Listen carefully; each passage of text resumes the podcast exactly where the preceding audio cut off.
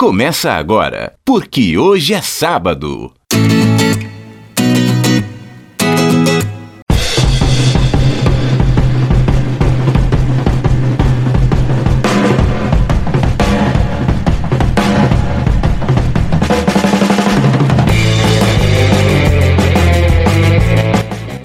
Olá, bom dia para você que é de bom dia, boa tarde para você que é de boa tarde, e ótima, ótima noite para você que nos acompanha agora nos bytes da internet, na live no Instagram.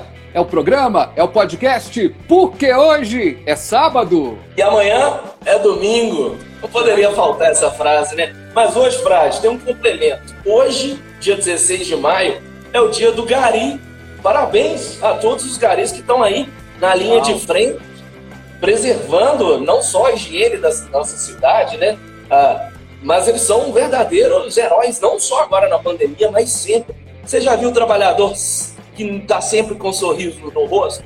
Impressionante claro, esses caras. Sensacional, né? Parabéns aí para todos os garis e também extensivo também a todos os trabalhadores da linha de frente, né? Nessa pandemia. Estão aí tendo que que buscar linha de frente, não só médicos e enfermeiros que merecem o nosso aplauso, mas é, as pessoas que trabalham em caixas de supermercados, em farmácias, né? Bancos, é, farmacêuticos. A turma toda que está trabalhando. Parabéns.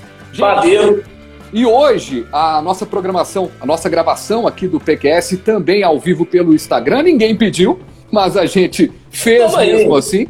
E você. Ô, Frade, se me permite só fazer uma ressalva também desse dia, que esse dia 16 de maio é uma data que também é importante, mas de um tom um pouco mais triste. Porque quem acompanha o PQS já sabe que a gente sempre fala de música. E hoje é um dia bem triste para a música, porque foi no dia 16 de maio, lá em 2010, que nós perdemos o Ron James Dio, um dos maiores vocalistas da história do heavy metal.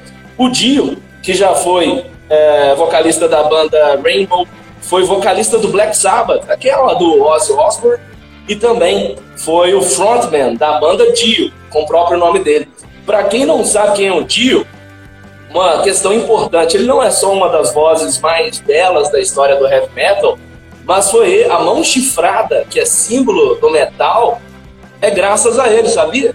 Que legal. E é uma história, é uma história até curiosa. Todo mundo que pessoal fala ah, que o metal é satanismo, é do mal. Não tem nada a ver. Esse símbolo aqui, inclusive, olha que curioso. O Dio começou a usar esse símbolo aqui nos shows de metal. É um símbolo que a avó dele, italiana, católica, fervorosa, fazia para repreender o mal. Tem nada de satânico, nada dessas coisas malucas que inventam por aí. O símbolo do metal tem origem católica.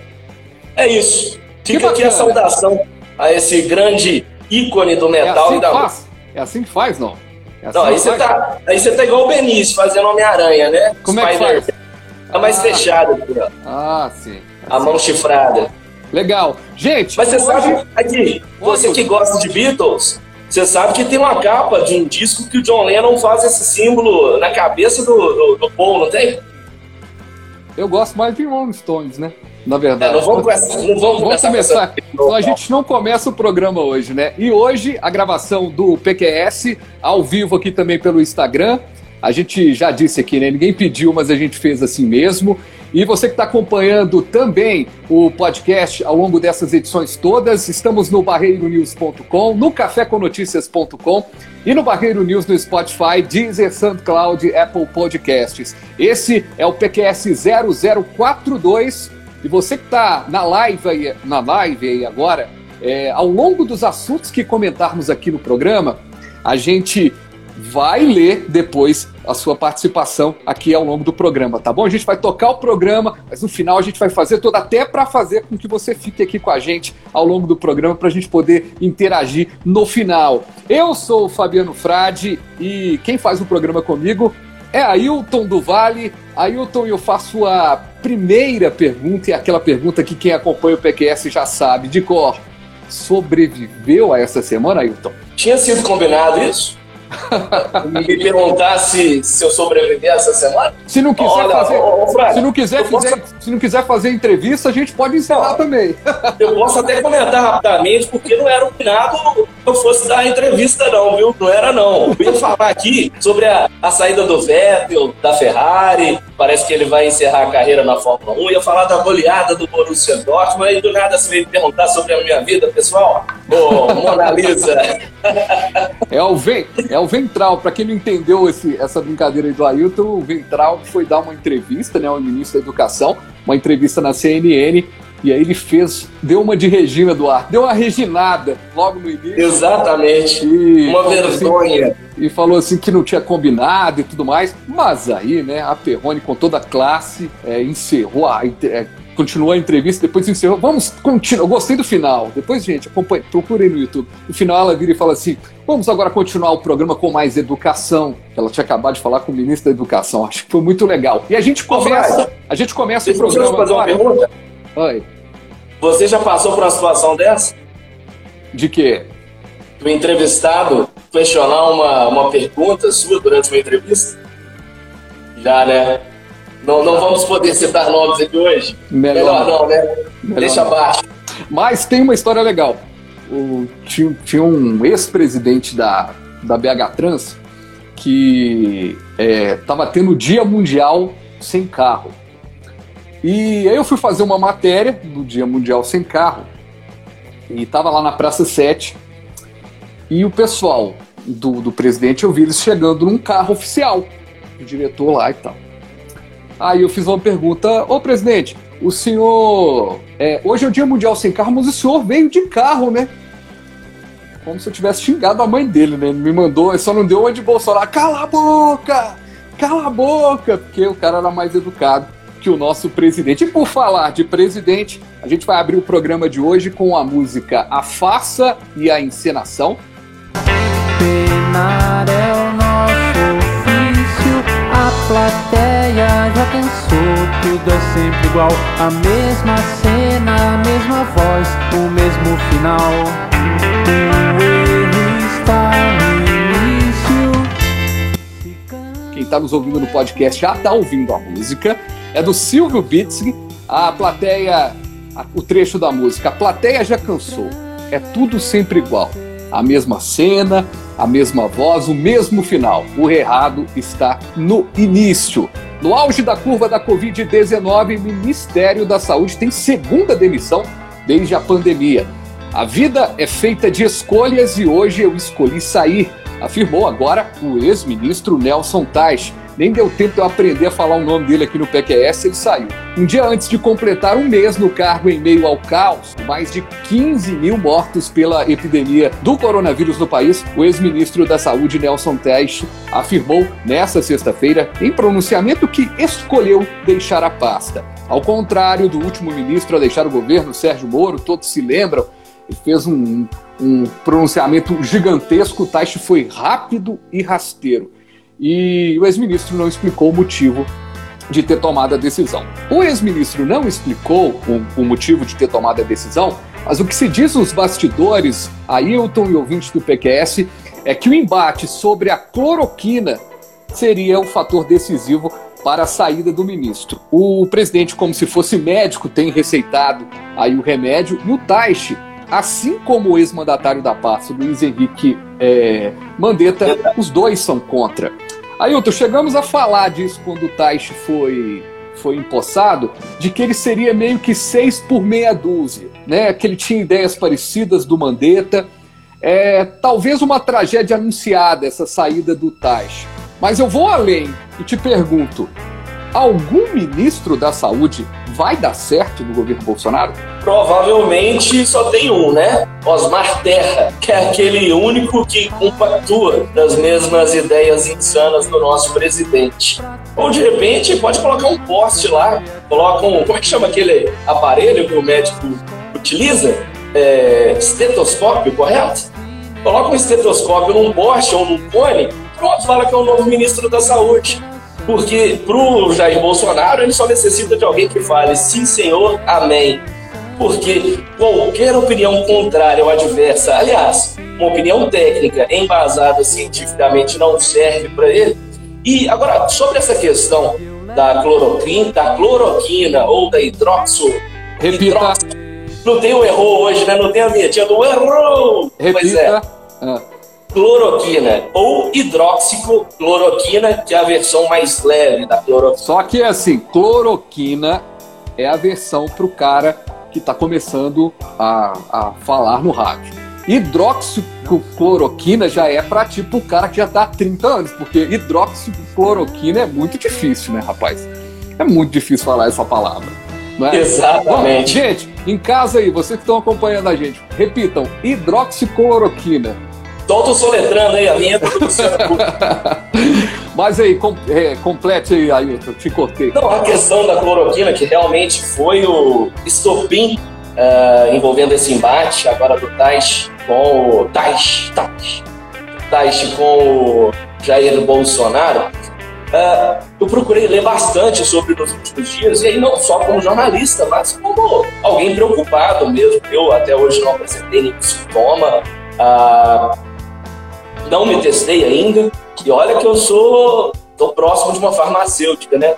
Inclusive, estava conversando com ela hoje, Dona Bárbara, mãe do Benício. Fui pegar, tirar algumas dúvidas com ela a respeito dessa questão da cloroquina. Porque alguns estudos científicos sérios mostraram resultados positivos. Que sim, apesar de não ser um antiviral, ele atua na membrana plasmática do vírus e o destrói. Alguns estudos comprovaram que sim, e outros estudos tão sérios como esses demonstraram que não. Falei, Bárbara, e aí? Tá parecendo isso aí? Tá me lembrando aquela disputa do ovo. Ou faz bem, ou faz mal. Você lembra? Nos anos 2000, sim. principalmente, saía isso matéria muda. por mês. Isso muda sim, toda sim. hora, né? Exatamente. Eu falei, Bárbara, e aí? Eu tô confuso, porque você vê de fontes distintas, alguns defendendo o uso da cloroquina, outros não. Eu falei assim, olha, eu, como estudante, estudante não, né? Ela hoje é, tem três anos já de formada, uma farmacêutica, ah, trabalha numa das grandes empresas aqui de Belo Horizonte, que não é do meu amigo, viu, Frade? Ela não trabalha na empresa do meu amigo, seu Ernesto. Aham. Porque você não sabe o ah. nome, né? Oi? Que você não, amigo que você não sabe que eu o nome. Que eu sempre erro o nome, né? Inclusive. É o Modesto. Modesto. Modesto. Modesto. Nunca mais falei, né? Seu Modesto tá me ouvindo agora, desculpa, viu, seu Modesto, meu grande amigo. Inclusive a drogaria, inclusive a drogaria Araújo está mandando vários álcool em gel aqui pra gente, depois dessa propaganda que você fez para eles. Exatamente. Mas, Mas o que ela disse, ela falou assim: olha, um estudo de qualquer medicamento, ele deve levar no mínimo cinco anos. Cinco anos. Uhum. Tudo bem, eu já vi ontem, teve uma entrevista na CNN, um, um infectologista, perdão, um imunologista da USP, ele diz que desde 2013 já ocorrem estudos utilizando a cloroquina para combater a Covid, mas não é a Covid-19, ou Covid-19, não é essa nova mutação. O que a Bárbara especificou para mim, ela falou assim: olha, o estudo ele necessita ser feito na variante do vírus. Então não adianta ter desde 2013 aí ah, uma atuação comprovada da cloroquina no vírus Covid, porque não era o Covid-19. Então, daqui a 5, 10 anos é que a gente pode avaliar. O que é fato? A cloroquina ela é eficaz para combater a malária e a lupus, ou o lupus. A lupus ou o lupus? Estou na dúvida aí agora. Enfim, uh, doenças autoimunes. Para isso ela é eficaz. No entanto, até para essas doenças, ela tem efeitos adversos e muitas pessoas, inclusive, já morreram por problemas no coração causados pelo uso dosagem exacerbadas da cloroquina e muitas vezes até administradas por médicos.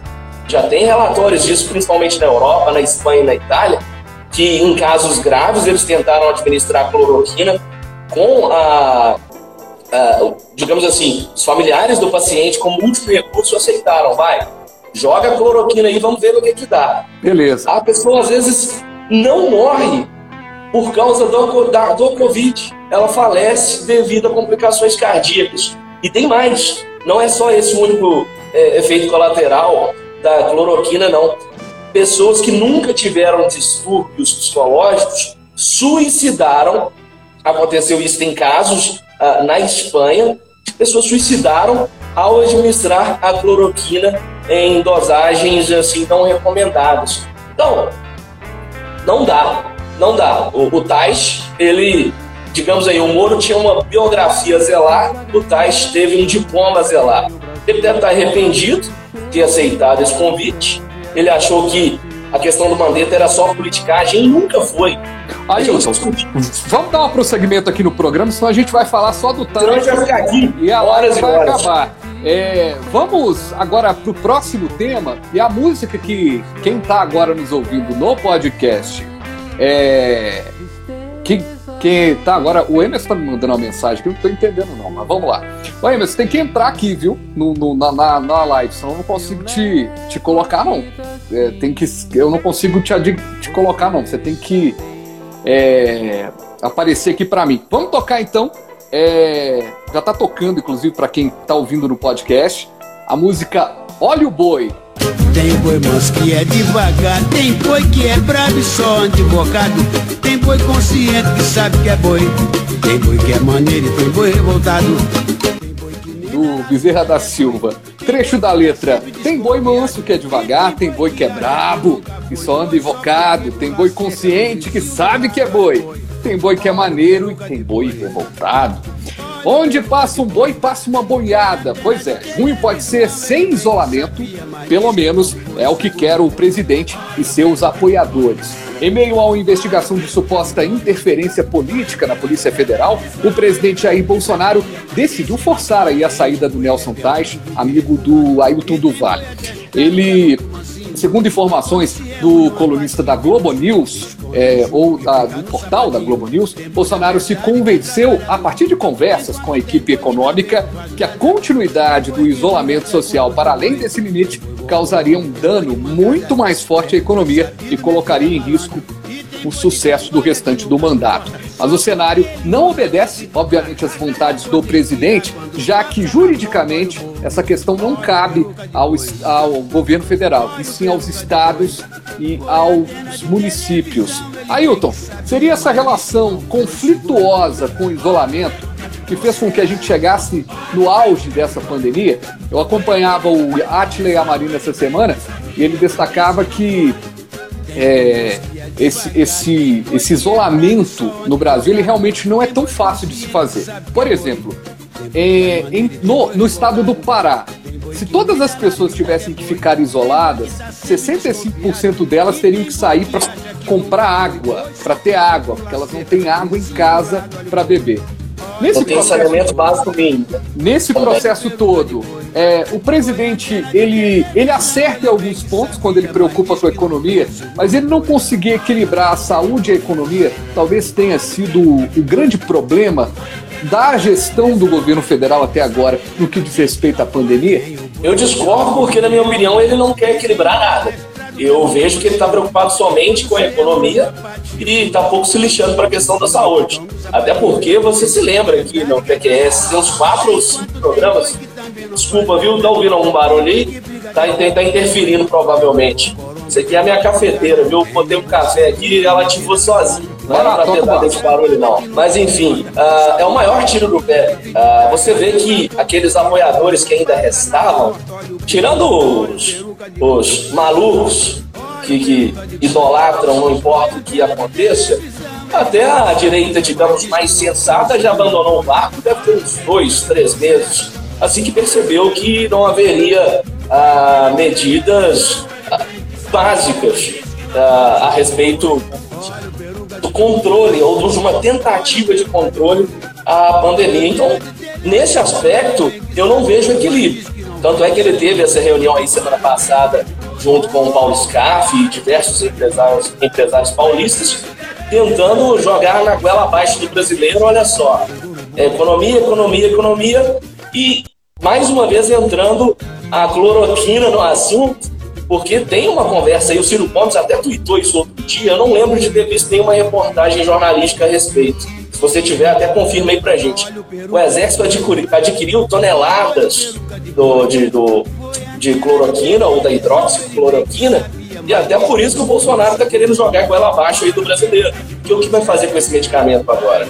Você entende essa situação, Frade? Eu não vejo equilíbrio nenhum.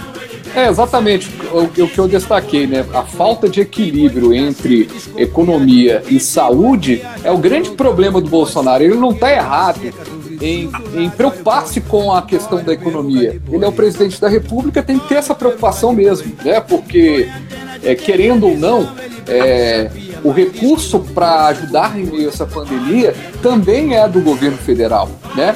É, você tem aí é, um batalhão de pessoas recebendo já uma ajuda do governo, né? Nesse processo todo, é, a, a sangria mesmo do governo.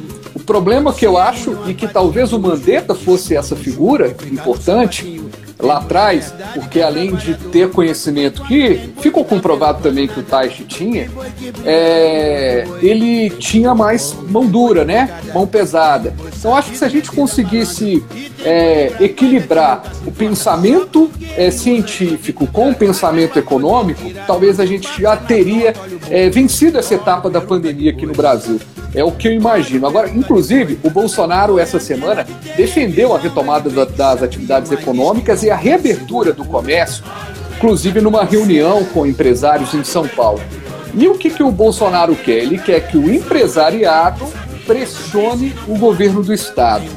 E essa briga política entre Jair Bolsonaro e o governador de São Paulo, é, João Dória, ou o governador do Rio, Witzel, Aqui em Minas Gerais a gente tem um governador que, de certa forma, compactua com algumas decisões. De certa forma, não, compactua veementemente. Não digo que veementemente, porque, na minha eu, opinião, ao contrário do não, ao contrário, do, eu não digo, eu acho assim, eu acho que ele, o, o Zema ele apoia o Bolsonaro meio que na ideologia, mas na prática algumas coisas ele não, não tá cumprindo, ele não tá seguindo o Bolsonaro. Até porque muitas medidas no Estado estão sendo realizadas. Na capital mineira, a visão, na minha opinião. Mas eu diria não... que é mais responsabilidade, responsabilidade dos prefeitos. Viu? É, eu diria então, isso que eu tinha falando. É, na, na, na questão da, da prefeitura, eu não concordo nem com a visão. Aí é uma opinião, é uma visão que eu tenho do processo. Eu não concordo nem com a visão unilateral do governador João Dória e do prefeito de Belo Horizonte, Alexandre Calil, ou seja, temos que fechar e tal, e, e, e não apresentar solução para esse fechamento, mas também não concordo do vamos abrir, vamos colocar o povo na rua, vamos. Liberou geral, né? Liberou geral. Então eu acho que falta um pouco disso e talvez seja o grande motivo para a gente começar a pensar em quem que a gente escolhe mesmo para ser nossos representantes, para serem nossos representantes. Agora, nessa reunião, Ailton, em São Paulo, do presidente, aconteceu uma coisa super inusitada. Pelado, pelado,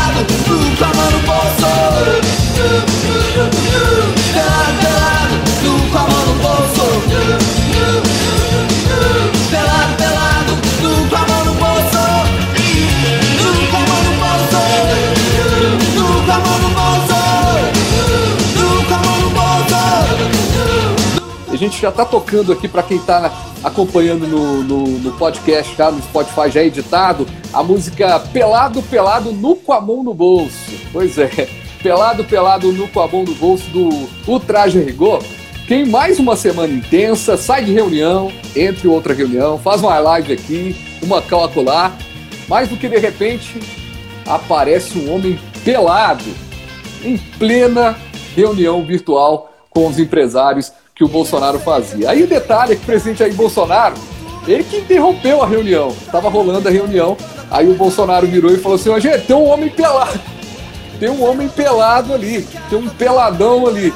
Em determinado ponto do encontro, o Paulo, o Bolsonaro disse pro Scaff, o Paulo Scaff que estava acompanhando, o, ele disse assim: tem um colega ali no último quadrinho.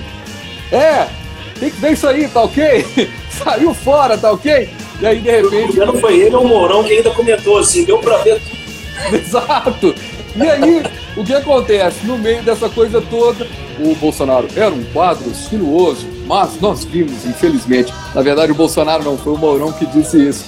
Aí, nessa situação toda, não é que aparece um pelado. Gente, o Brasil realmente parece uma novela das sete, né? Você reparou novelas da Globo? Novela das seis é sempre uma novela de época. Novela das nove, a novela mais do, do, do, momento. A novela das sete é uma novela assim meio bagunçada, que o cara sempre tem um humor assim, o Bolsonaro ele, entraria num sitcom de uma novela da sete, no, no, no quando fala, né, é, quando fala na, na, em novela, é o grupo, como é que fala quando divide em, em, em, histórias dentro da novela? Tem o, uh, tem o, o, o, o, núcleo, isso, núcleo. Você é ator, pô, você sabe disso. É, aí tem os núcleos. O Bolsonaro seria um núcleo engraçadíssimo de uma novela da sete, porque no meio disso tudo o cara discutindo tudo, demite de, de, ministro e tem Polícia Federal no encalço do cara e tem tudo, de repente parece um cara pelado. Agora, a grande dúvida aí, a grande dúvida, a grande dúvida, esse peladão, e aí eu pergunto também para a nossa audiência aqui, porque no finalzinho do programa, a gente vai a, a participação de todo mundo aqui, é, esse peladão fez por querer ou é aquele cara que tava na reunião ali resolveu ir pro banheiro? Eu falei, ah, vou adiantar que esses caras ficam demorando, eu vou tomar um banho e eu vou adiantar minha vida. Foi proposital, não tenho dúvida. Óbvio que foi. O cara vai participar de uma entrevista, de uma reunião, né, melhor dizendo, com o presidente da República, com o vice e demais empresários de São Paulo. É óbvio que foi de propósito. Agora, a questão que fica é a, a questão, né, como diz o, o nosso presidente. Quem era esse empresário? Pois é. E se era empresário, né? Porque eu vi um, um vídeo esses dias né, na, na internet sensacional, né? Que tava tendo uma aula online Aí uma das alunas foi ao banheiro, o irmão da aluna chegou e falou: Oi, o que, que é isso aqui? Eu vi esse vídeo. Cara, achei sensacional, cara. Sensacional a atitude do professor, porque o é. professor ele não, não ficou puto, ele nem não. reprimiu a criança, ele começou a trocar ideia. É, você está estudando, você está estudando, é e tal. E a gente vai agora para um assunto muito sério. A violência está em todo lugar causa do álcool, nem por causa das drogas. A violência é nossa vizinha. Não é só por culpa sua, nem é só por culpa minha. E quem está agora nos acompanhando já no programa gravado está ouvindo Violência, música dos Titãs. O dia terminou, a violência continua, todo mundo provocando todo mundo nas ruas. A violência está em todo lugar. Não é por causa do álcool, nem por causa das drogas. A violência é nossa vizinha não é só por culpa sua, nem é só por culpa minha. Violência gera violência. Ataque a jornalistas vira caso de polícia em Belo Horizonte. Infelizmente, está ficando na moda a agressão contra a nossa classe jornalística. Só para ficar nos últimos dias e não render muito história, teve repórter agredido em manifestação, em manifestação inclusive pró-ditadura em Brasília, coisa de maluco. Teve presidente da República agredindo verbalmente, moralmente jornalistas. E nessa semana na capital, a situação ganhou mais um capítulo. Teve um registro lamentável. Na Avenida Alfredo Balena, para quem não é de Belo Horizonte, fica na área hospitalar, uma área muito movimentada da capital dos mineiros, aqui próximo ao Hospital das Clínicas, da UFMG, inclusive, foram encontradas pichações com frases de ódio e de agressão. Jornalista bom é jornalista morto, diria, da, uh, destacava uma pichação. Colabore com a limpeza do Brasil, mate um jornalista. Forte, né? Vou repetir para você. Vou repetir para você. Jornalista bom é jornalista morto. E a outra pichação: colabore com a limpeza do Brasil, mate um jornalista. Aí a presidente do Sindicato dos Jornalistas, Alessandra Mello, registrou o boletim de ocorrência sobre os fatos e ressaltou que tem crescido os números de ataques contra os profissionais de imprensa no país. Ailton, os números são assustadores, rapaz. De acordo com o relatório da violência contra o jornalista, contra jornalistas e liberdade de imprensa no Brasil, esse dado está na, na, Federação Nacional dos Jornalistas, na FENAGE, só em 2019 foram registrados 208 ataques a veículos de comunicação e a jornalistas em território nacional. Antes de te perguntar, o que você acha disso, eu só quero dizer uma coisa, gente. É, eu disse isso em uma das minhas crônicas na, nas, na, nas últimas semanas. O tapa na cara de um jornalista é o tapa em toda a sociedade é, seja é, o jornalista de um jornalzinho pequeno, seja o, jornalista de uma grande emissora, é, o jornalista ele tá para prestar um serviço para te trazer informação, para te trazer um modo de vida. Quando a gente começa aqui no PQS, por exemplo, a discutir um ponto, é eu dando um ponto, Ailton dando um ponto para que você tire a sua conclusão, para que você monte a sua história. Então, se você comemora, que eu tenho certeza que desse grupo que está aqui nos assistindo agora não tem ninguém desse tipo, tá? É, mas se você, por hora, vibra com um jornalista agredido, ele está batendo na sua cara e você não está vendo. Exatamente. É aquela frase: jornalista bom é o jornalista que incomoda. E o meu pai, Ailton Vale, Ailton Vale Pai, ele vai mais além. Ele já me dizia lá atrás, nos meus tempos de estudante, 2007, 2008, quando eu estava no banco da faculdade ainda estudando jornalismo, ele dizia, falou assim, olha, tinha uma frase que nós ah, utilizávamos né, na época da ditadura, para quem não sabe, meu pai foi um dos guerreiros que combateu, ah, ou combatia, tentava combater a ditadura aqui em Belo Horizonte, ele dizia, olha, ah, a grande verdade é que jornalista bom é jornalista desempregado, porque é aquele profissional que não compactua com as diretrizes da censura, e hoje ela ainda vale, de certa forma, para determinados veículos de comunicação que ainda insistem em coibir e censurar os seus próprios jornalistas e que pregam ali a nossa linha editorial é essa, você jornalista não tem liberdade para reportar os fatos como eles são. Meu pai dizia, olha, jornalista bom é um jornalista desempregado. Claro, está exagerando nessa frase, mas somente para demonstrar que a função do jornalista, o compromisso do repórter é com a sociedade, com os fatos, com mais ninguém. A opinião, quem vai formar é o público.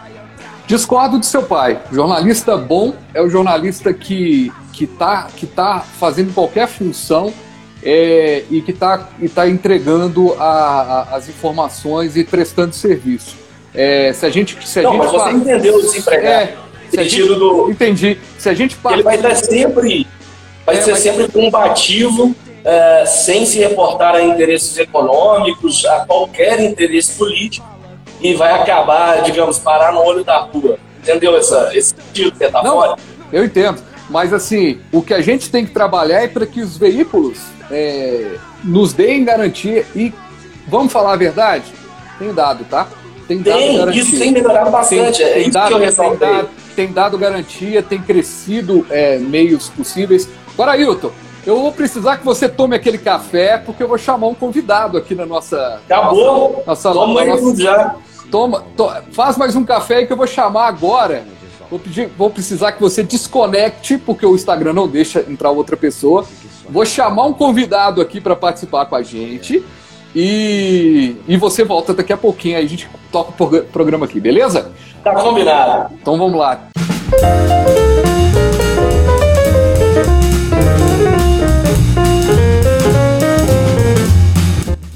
Cadê o Emerson? Salve Fabiano, salve a todos os ouvintes aí do PQS, boa tarde. Eu tô muito na cara, né? Deixa eu dar uma chegada pra trás aqui. Pois é, rapaz. E aí, como é que estão as coisas? Tá, tá tremendo um pouco aí, mas vamos lá. Aham, Tudo bem, graças a Deus, rapaz. E aqui,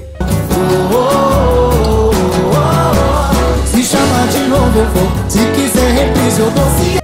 Pra quem tá na gravação já, acompanhando o programa, quem tá no futuro, já tá ouvindo a música Sorriso Maroto, reprise. Rapaz, se chamar de novo eu vou, se quiser reprise, eu dou, diz a música. Todo dia tem um 7 a 1 diferente nessa vida aí, é, Emerson. Meu Deus do céu.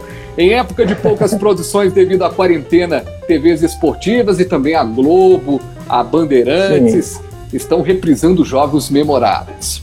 A Globo vai passar, inclusive, esse final de semana, regionalmente, algumas conquistas é, regionais mesmo, né? No Recife vai passar a conquista do esporte, em São Paulo do Corinthians, do Palmeiras, e em Minas Gerais a Globo Minas vai passar aí as conquistas de- do Cruzeiro e do Atlético. E nessa, nessa semana teve uma questão bem curiosa. No programa Bem Amigos da Sport TV, do Galvão Bueno, está fazendo o programa de casa, o Kleber Machado que está apresentando o programa. E foi feita uma pergunta para os, os jornalistas ali em questão. E aí, gente, será que a gente reprisaria o 7 a 1 Aí o Galvão Bueno, isso foi o Garamboni, O Galvão Bueno foi claro, né? O Sidney Garamboni fez essa pergunta. O Galvão Bueno foi claro. Garamboni, você é maluco? Disse ele. Se fosse minha filha, falar: tá maluco? Tá maluco, papai? Roger Flores completou. Eu não assistiria. Dá bem que não assistiria, né, Roger? É, o jornalista Armando Freitas cravou. Nesses tempos já tão difíceis, para que lembrar um jogo que a gente quer esquecer? Aí um texto super interessante no Globoesporte.com, o Garambani disse por que, que ele defende o 7 a 1 Abre aspas, eu expliquei porque eu sou a favor. Uma análise tática e técnica, isenta e sem paixão, com comentaristas que não estavam trabalhando na partida. Outra narração, quase que um trabalho acadêmico sobre uma derrota antológica. Então, Emerson, você toparia essa análise acadêmica, essa análise é, né, semioticamente falando da derrota do Brasil contra a Alemanha naquele lamentável 7 a 1 E eu te pergunto ainda, onde você estava no dia do 7 a 1 Bom, é, primeira pergunta, eu vou deixar para responder depois. No, na, no dia da derrota do 7x1, eu estava em casa, eu estava na sala assistindo o Brasil tomar aquele belo chocolate, vareio de bola. É, e curiosamente no Mineirão, né? Então, se nós Não temos é. um, um maracanaço, nós temos um mineiraço também, né? E vou falar com você, se é para entrar, se é para bater recorde, vamos entrar para o Guinness, né? É a maior derrota do Brasil na história das Copas do Mundo. Então, tem um, uma importância muito grande.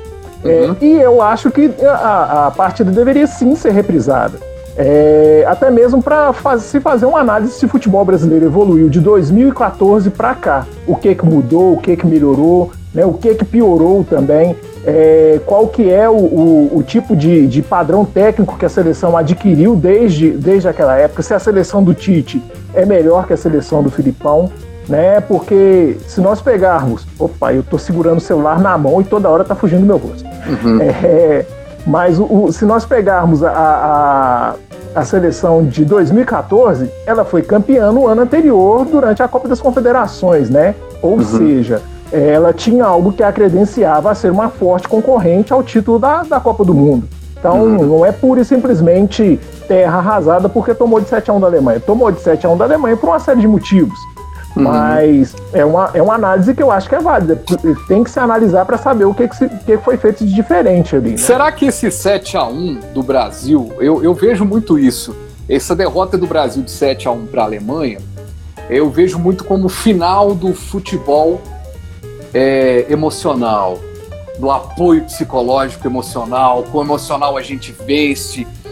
É, porque se você pegar é, gente, quem tá chegando agora sabe que eu sou só corneta de futebol, não entendo nada de futebol, mas eu opino também, entendeu? Por isso que eu, o Emerson é o nosso, nosso colunista de esporte aqui do PGS, porque ele dá, dá mais, mais peso aqui. Mas a minha, a minha, o, meu, o meu questionamento é o seguinte: repare os times que ganharam campeonatos é, nacionais do Brasil nos últimos tempos. É, tinha algum time que jogava por emoção? Ah, vamos lá, vamos lá por emo emoção que eu digo, é, é, sabe, vamos lá, a gente vence o inimigo, tipo filme americano, né? Vamos lá, na emoção, na garra, autoestima. Apareceu a bandeirinha dos Estados Unidos, vambora. Autoestima, não existe isso, cara. Hoje é não tática, técnica, é, preparação física. E eu acho que os times do Filipão, ele tinham essa, essa característica. Vamos vencer. Uhum o Ailton tá até falando aqui que é o Galo 2013. Não, o Galo de 2013 não ganhou pela emoção, ganhou pela tática. Eu me lembro muito bem da, da, da vitória do Atlético em 2013, porque eu torcia contra, inclusive. É, é, porque o, o, teve uma hora que o, Atlético estava perdendo um jogo de, de, de 2 a 0 ou, ou, tinha que fazer dois gols, não me lembro. A tranquilidade do Ronaldinho Gaúcho de virar para os caras e calma, a gente chega lá, a gente vai. E, inclusive, tanto não é pela emoção que o Cuca não é um técnico de emoção. O Cuca é o cara, o técnico mais depressivo do mundo. Se o Cuca o já Cuca é treinou... é muito ofensivo, né? Não, o Cuca é depressivo, na verdade, porque assim, ele perde e fica, ai, perdemos. Então, assim, não existe um cara. Então, assim, quem ganhou o jogo foi a técnica.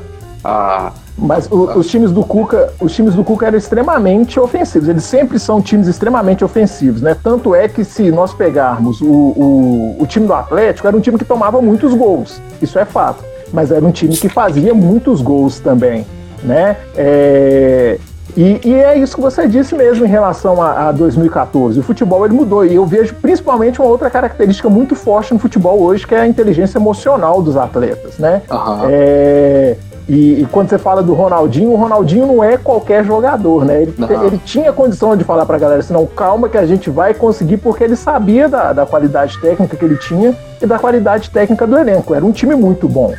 Mas Verdade. é, nos últimos anos a gente não, não viu aí nenhum time que fosse é, é, pura e simplesmente na raça ou no, no vai que dá, porque se a gente pegar, por exemplo, o Corinthians É. foi campeão em 2015. Né, o Corinthians campeão em 2015 ganhou várias partidas por 1 a 0 mas era um time É. que tomava poucos gols porque sabia se postar, um time É. de um treinador inteligente igual o Carilli, né? É, o próprio Cruzeiro, cam- bicampeão da Copa do Brasil, né, nos últimos anos, é, o Cruzeiro ganhou os jogos na emoção, nos pênaltis, aquela coisa toda, mas os times do Mano Menezes eram times que jogavam por uma bola. E jogar Uhum. por uma bola. E por que, que o Mano Menezes saiu? Porque pra jogar por uma bola, meu filho, você tem que ser bom pra caramba, bom como Emerson Moraes. Emerson, muito obrigado, viu, pela sua participação. Ô, Fabiano, eu que agradeço. E... Ah, peraí, deixa eu mostrar um personagem da Copa de 2014 aqui, que eu Opa. fiquei de fora, né? Não pode faltar, não. Opa. Ele veio dar um, um salve, um fuleco. O que, que o boneco do fuleco faz na casa do Emerson? Eu tive que Ufa. comprar o fuleco porque é marcante, 7 a 1 Rapaz, você comprou depois?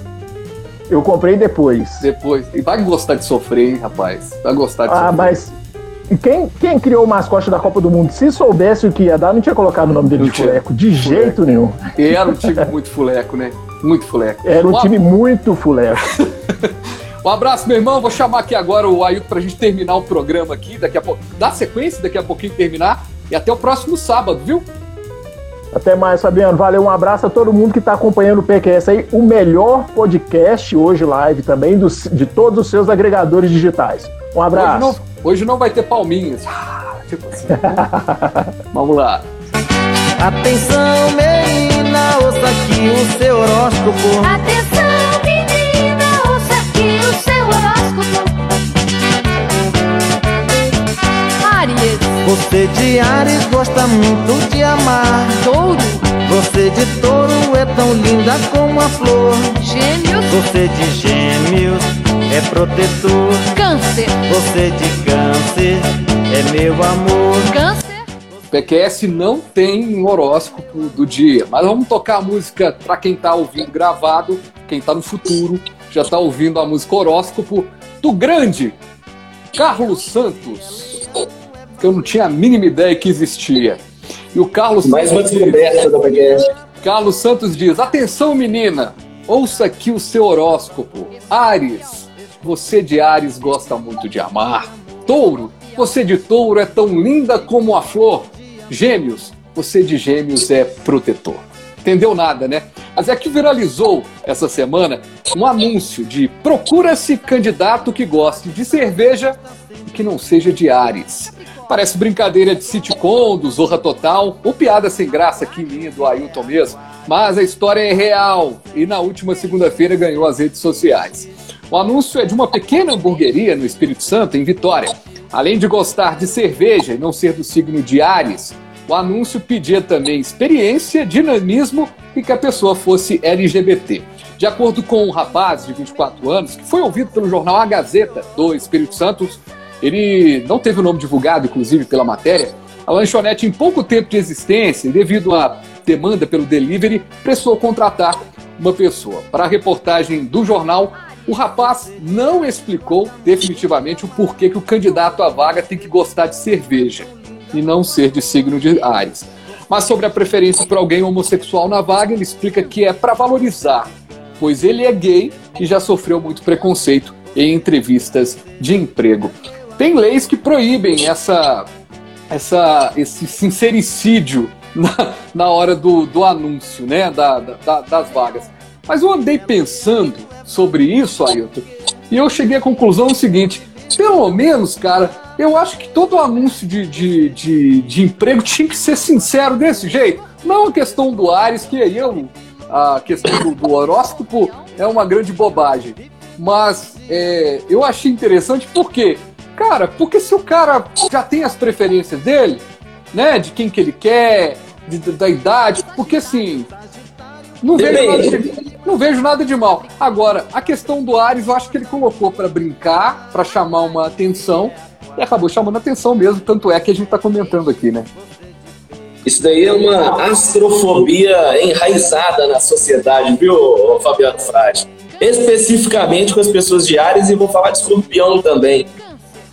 Viu? Porque eu, eu já tive problema com isso. Uma, uma ex, uma ex-namorada falou que não queria voltar comigo porque eu era de escorpião, olha isso. Só por isso. Ela falou assim: não, você é uma pessoa maravilhosa, mas tem algumas características suas de escorpião que não vale a pena. Agora, falando sério, é, inusitado, parabéns para ele pelo fato dele ser inclusivo, dando aí espaço realmente para a comunidade LGBTQI. Tem outras letras aí já, viu? Eu, eu tenho um amigo daqui de Belo Horizonte, jornalista, o Bruno Inácio, o apelido dele é Orainha. Ele um dia estava me explicando o que, que cada sigla ah, significa. É bem interessante, assim. E realmente, ah, tem pessoas que perdem emprego ainda hoje. É impressionante isso. Estamos em 2020, ainda tem pessoas com, assim, um currículo invejável, impecável, que não são admitidas por conta da questão da sexualidade. Acredite se quiser. E... Ailton, a gente só tem mais 10 minutos na live, tá? É, tem isso, né? A live tem uma hora. É, Pois é. só pra, senão você vai começar a contar aí que você conheceu um- a, a sua ex-namorada e aí você, ela era de, de, de Ares e aí vocês se encontraram. Olha lá, quem vem do lado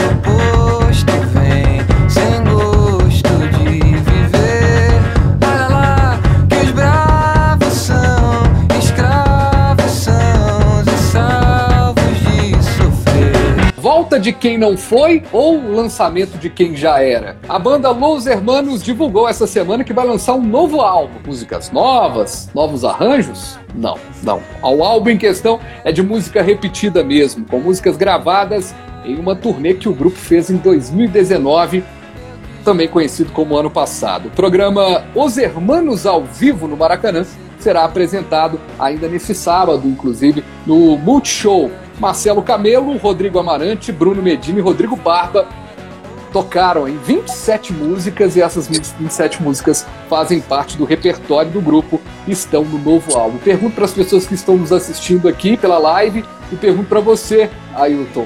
Você é das pessoas que detestam Tá no grupo das pessoas que detestam ou das pessoas que adoram Los Hermanos? Então, tô numa situação complicada porque eu sou do grupo que detesta, odeia Los Hermanos. Só que eu não posso zoar nem criticar, porque eu sou do grupo que adora Engenheiros do Havaí. E Ah. você sabe que tem, tem muita piada aí com quem gosta de engenheiros, então eu prefiro ficar calado e não zoar quem gosta de Los Hermanos, Tem porque eu já fui execrado por gostar de engenheiros. Tem nada disso, não. Tem nada disso. Assim, como diria o Bruno Henrique, do Flamengo, Engenheiros do Havaí é outro patamar. Engenheiros do Havaí é outro patamar. Opa, tô quase caindo aqui. Opa, Voltei. segura aí. Muito bem, eu sou do tipo que tô na coluna do meio aí. Nem detesto, nem gosto pra caramba. Não gosto de jeito nenhum. É, a única coisa Chato, que eu não gostei chato. foi uma vez que esse Amarante me deu uma rachada para fazer entrevista com ele. É, eles estavam no auge, eu era estudante de jornalismo e acho eles meio bobões, assim, se acham muito estrela. Mas a música deles tem algumas coisas boas, né, assim. Mas se você perguntar pra mim assim, você gosta de Zezé de Camargo e Luciano ou de Los Hermanos? Zezé de Camargo e Luciano. Deu pra entender? Também. É, muito melhor. E a gente toca uma música pelo telefone.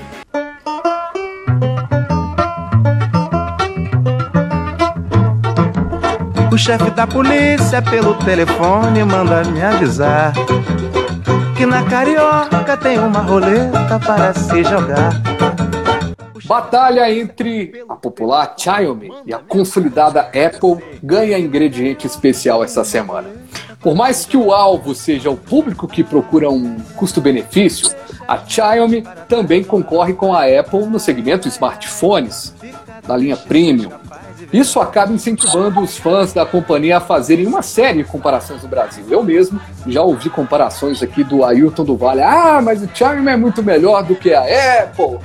Ah, que não sei o que lá mais. Contudo, os fãs da marca chinesa, Xiaomi, para quem está chegando agora é, aqui no podcast e não entende muito bem, é uma marca popular que, enquanto um aparelho da, da, da Apple custa 4 mil, lá custa faz a melhor coisa, faz a mesma coisa, o argumento é esse.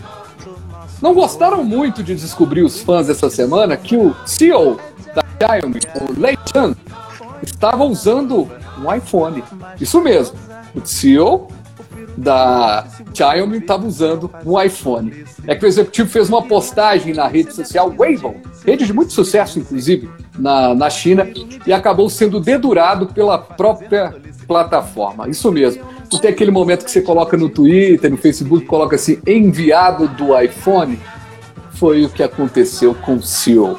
E aí, a gente, aí eu te pergunto, Ailton, você que já teve iPhone, já foi um Apple maníaco, agora é um Child maníaco. Qual Mais ou menos.